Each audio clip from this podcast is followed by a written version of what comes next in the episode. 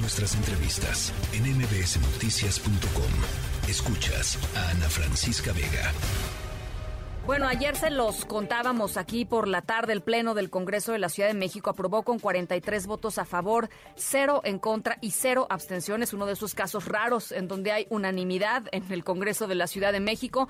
El dictamen para visibilizar la violencia vicaria en la Ley General de Acceso de las Mujeres a una vida libre de violencia. En la línea telefónica está Jennifer Seifert, mamá de Sofía y de Mateo, de 12 y 9 años respectivamente, quien vive violencia desde hace eh, más de casi dos años eh, y cofundadora del Frente Nacional contra la Violencia Vicaria. Jennifer, muchísimas gracias por regalarnos tu testimonio esta tarde.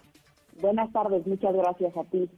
Importantísimo lo que sucedió ayer en, el Congreso de la Ciudad de México y a mí me gustaría, Jennifer, que nos contaras, que le contaras a toda la gente que nos está escuchando, eh, que quizá no está familiarizado con, con el tema de la violencia vicaria. ¿De qué se trata, Jennifer? Claro que sí, con mucho gusto. Em, la violencia vicaria es aquella violencia que se ejerce hacia la mujer a través de, las personas más queridas por nosotras. En el 99% de los casos son nuestras hijas e hijos. Esta violencia viene eh, no nada más con una sustracción y una manipulación de nuestros hijos, viene después de muchas violencias. Es decir, es una violencia que crece y se acumula y después de nosotras estar viviendo en pareja una violencia eh, física, psicológica, sexual, emocional, eh, eh, no tiene que ser todas, por supuesto, pero algunas de estas, y decidimos nosotras romper este ciclo de violencia y decir, hasta aquí llegamos, basta, no queremos esto para nosotras y no lo queremos para nuestros hijos, es cuando viene lo que estamos considerando como la peor o, la más complicada de estas violencias hacia las mujeres, que es eh, a través de muchas artimañas legales, este, con cómplices, se llevan a nuestros hijos, los sustraen, los manipulan y bueno, pues, pues pasan meses y años en que nosotras podemos volver a ver a nuestros hijos eh, de manera eh, tranquila, en paz y sin todo esto encima, ¿no? Entonces es una acumulación de muchas violencias. Ahora, ¿qué es lo que se aprobó exactamente en, en la ley de acceso a las mujeres a una vida libre de violencia? ¿Qué se aprobó ayer en el Congreso de la Ciudad de México? Claro, nosotros lo que trabajamos son estas eh, iniciativas o reformas eh, a la ley de acceso en todos los estados. Llevamos muchos meses trabajando en la Ciudad de México y lo que se aprueba es que eh, de alguna manera se reconozca esta violencia dentro de la ley de acceso, así como está como ya se puede visualizar dentro de esta ley de acceso, la violencia física, económica, sexual y está enumerado como un tipo de violencia, esta es un esta es una nueva eh, un nuevo tipo de violencia y lo que quería, lo que queremos y por donde se tiene que empezar es que se reconozca, que la gente aprenda y entienda de qué se trata esta violencia para posteriormente seguir trabajando eh, los cambios y las iniciativas en el Código Penal y en el Código Civil, que ya está en proceso, que ya lo estamos trabajando. ¿Qué serían las cosas que tendrían que cambiar, Jennifer, para que las, sobre todo las mujeres, este, no, no sean víctimas de este tipo de, de, de acciones por parte normalmente de sus parejas o exparejas, ¿no?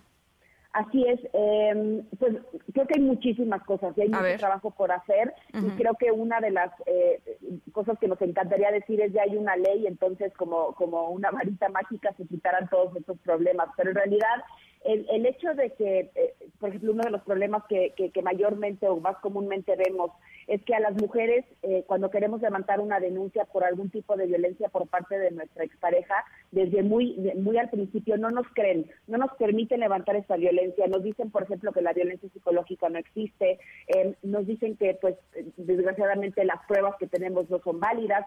Yo creo que si nos hicieran caso desde un inicio, cuando levantamos denuncias o queremos levantar denuncias, no llegaríamos a esta, este extremo en donde nos son arrebatados de los brazos de nuestros hijos, ¿no?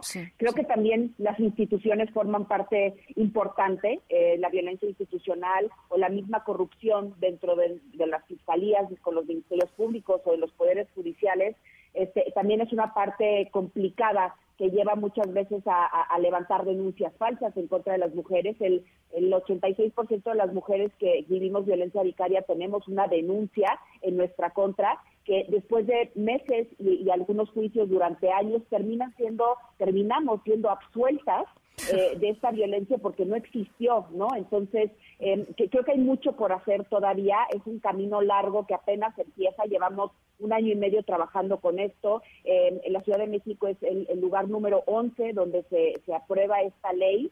Eh, y hemos presentado 27 iniciativas en 27 estados, entonces pues ese es un trabajo eh, que, todavía nos falta mucho por hacer, ¿no?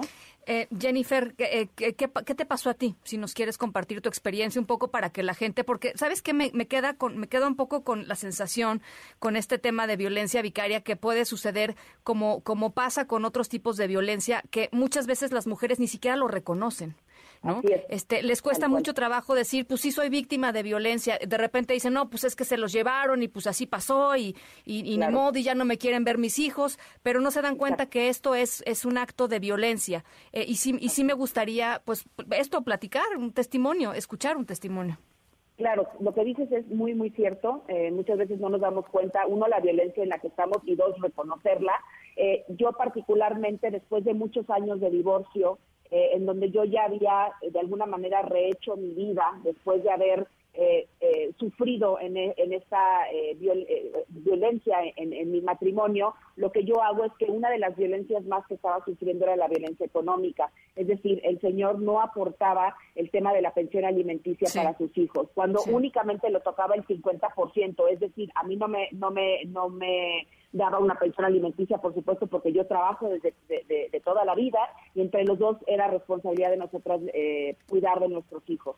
Eh, lo que yo hago es levanto una denuncia, eh, me atrevo a hablar de esto ante las autoridades, una denuncia penal, y lo que él hace es que cuando él se entera de esta denuncia, cuando a él también le dictan una sentencia de la cantidad de dinero que él tiene que pagar, ese fin de semana en una convivencia, porque también es importante recalcar lo que nosotras no somos madres obstructoras de vínculo paterno, es decir, nunca hemos prohibido una convivencia, a pesar de estas violencias y tratarlas de, denunciar, eh, siempre hemos tratado eh, de buscar que, tengan este vínculo paterno. Entonces, a pesar de esto, eh, a mis hijos se los lleva en una convivencia normal, como, como siempre, y no los vuelvo a ver. Él levanta una denuncia en mi contra eh, en donde yo llevo a cabo un juicio que duró 12 meses. Él me acusa a mí de violencia en contra de mis hijos, de mis hijos, en donde yo salgo 100% absuelta. ¿Por qué? Porque era una denuncia falsa. Y no nada más eso, en la sentencia, el mismo juez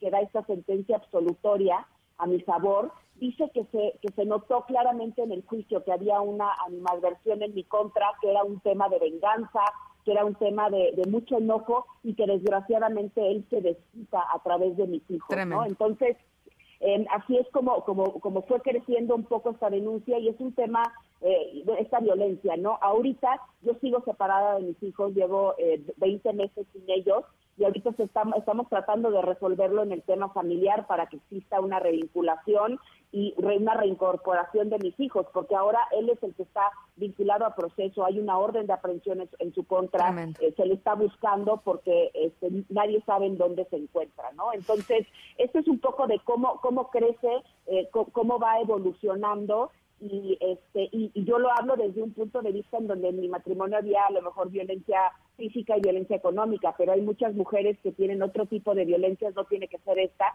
y hay muchas mujeres que actualmente viven amenazadas y, eh, con el tema de si tú te divorcias o tú te separas o tú, te tú me denuncias, yo te voy a quitar a los hijos. Así es. Y lo más importante de todo es hacerle caso a estas amenazas. Creo que es, una de las, de las recomendaciones más importantes. Cuando un hombre nos amenaza a través de nuestros hijos y nos dice, no los vas a volver a ver, me voy a encargar eh, eh, de quitártelos, que lo tomen como, como, como si sí fuera cierto. Muchos, muchas de nosotras creemos que por ser el papá no serían capaces de hacer algo así, pero todo lo contrario, estamos viendo que sí lo hacen y que es muy fácil hacerlo porque ya se sabe en el caminito, ¿no? De cómo hacerlo. Pues es, eh, em, es un logro, por eso queríamos hablar contigo, Jennifer, porque es un logro importantísimo lo que sucedió ayer en el Congreso de la Ciudad de México. Estaremos en este tema, por supuesto, y acompañaremos los siguientes pasos, los pasos que faltan, que como tú dices son muchísimos, pero por lo pronto primero hablar sobre ello, visibilizarlo, eh, y, estaremos en, contacto, Jennifer. Ojalá que nos permitas eh, acompañarte. Claro que sí, con mucho gusto y muchas gracias por el espacio. Al contrario, muchísimas gracias, Jennifer Seifert. La tercera de MBS Noticias.